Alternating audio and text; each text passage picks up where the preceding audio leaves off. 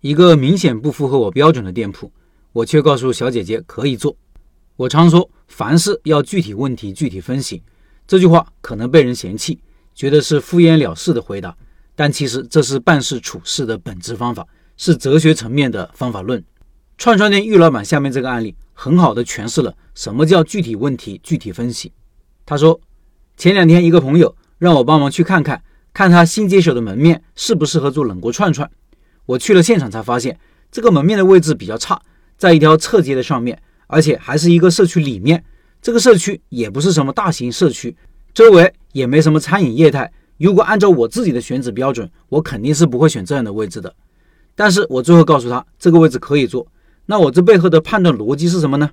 我们绝大部分人的思考逻辑是这样的：当别人问我们一个问题，我们会依据自己的经验和判断给出答案，是顺着问题向下答。但我的思考是顺着问题向上追问，他为什么会提出这样的问题？他的出发点是什么？所以。我问他第一个问题是：你为什么想开店？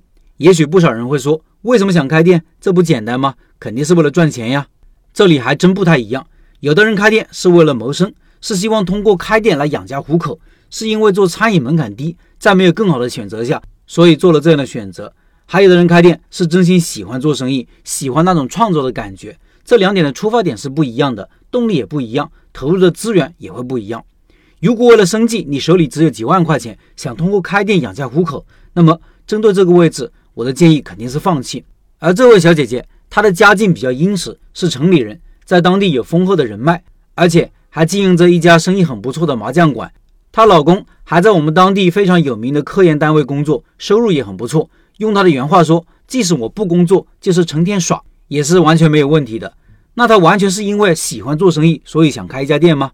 通过我继续追问。从她的言谈中得到，正是因为他们夫家的家境不错，丈夫的学历和工作都不错，所以她开店还有一部分原因是希望通过开店证明自己的能力和价值。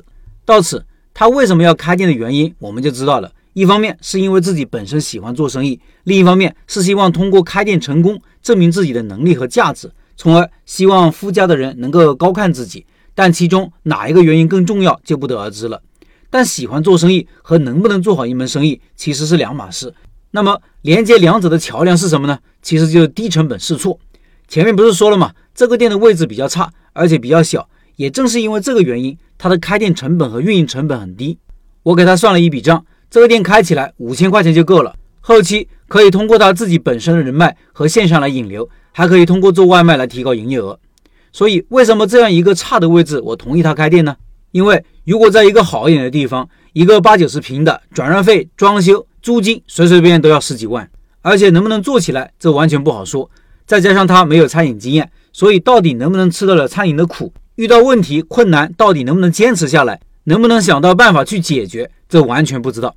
用几千块钱来试错，我觉得这是完全能接受的。这就是我这个建议背后的逻辑依据。如果他后面把这个小店做起来了，这当然最好。即使做不起来，损失也不大，也知道餐饮到底是怎么回事，自己到底适不适合。对于他后面做更大的投资，选择好的店面，心里也有了一份底气。写到这里，我想起了福特创始人说过的一段话：不要去问消费者需要什么，他会告诉你需要一辆更舒适的马车。但马车的本质是什么呢？其实是交通工具。那交通工具的本质是什么呢？是更快、更舒适的从 A 点到 B 点。对于有的人来说，他们想方设法制造出更舒适的马车。而福特从本质出发发明了汽车。同样的，当别人问我们问题的时候，我们不要急着顺着问题给出答案，而是要先问他为什么要提出这样一个问题。以上是串串店玉老板的分享。